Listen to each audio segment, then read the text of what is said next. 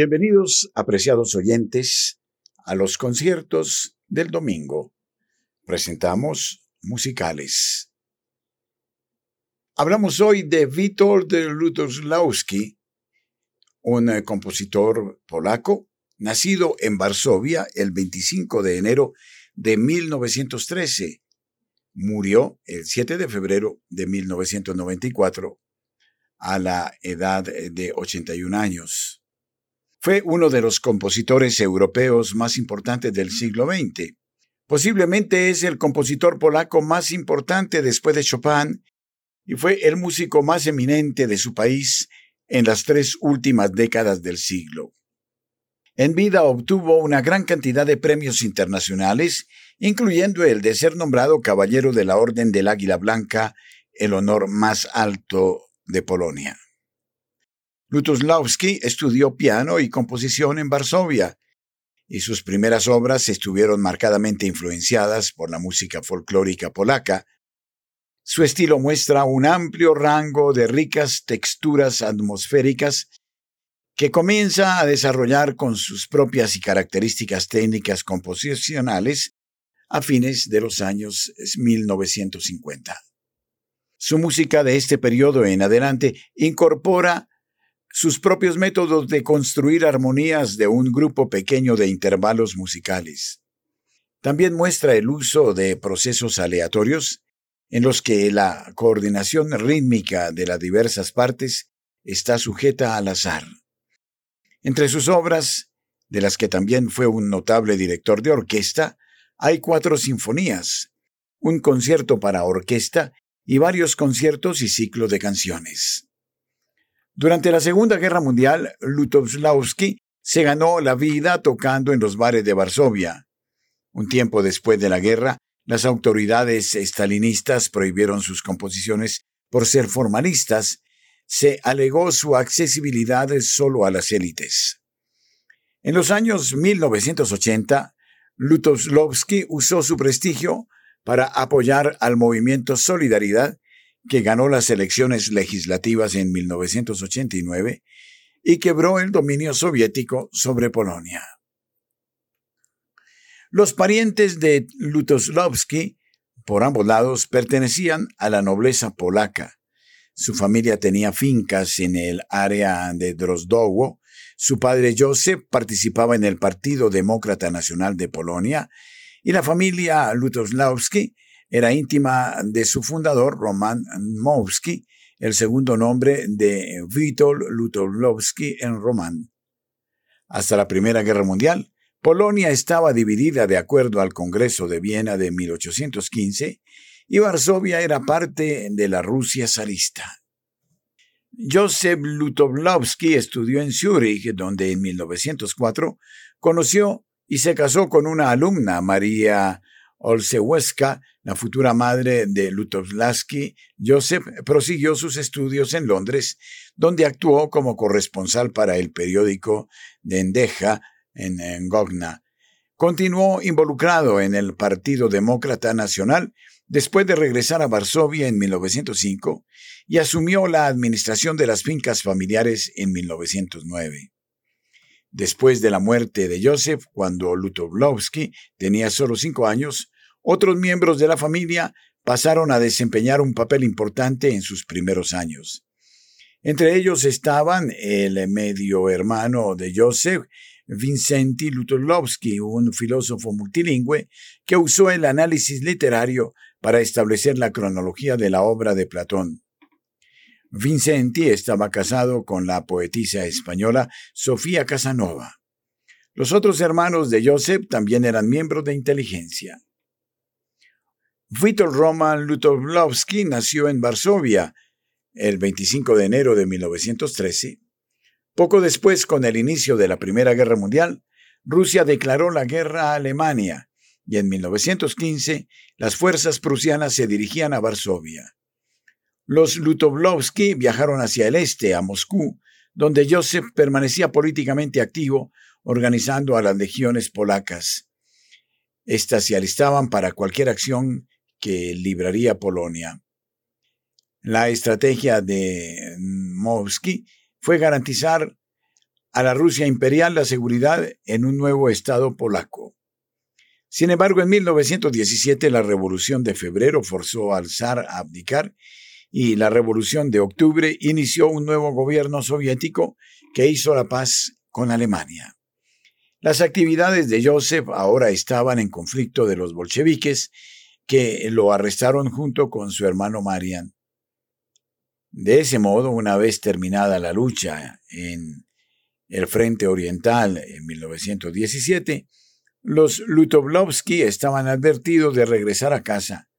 Los hermanos fueron enviados a la notoria prisión de Butirskaya en el centro de Moscú, donde Lutovlovsky, por entonces con cinco años, visitó a su padre, Joseph, y Marian fueron fusilados extrajudicialmente por un escuadrón en septiembre de 1918. Destacaremos algunas de sus obras y en este caso vamos a recordar el eh, concierto para orquesta y otros conciertos y ciclos de sus canciones.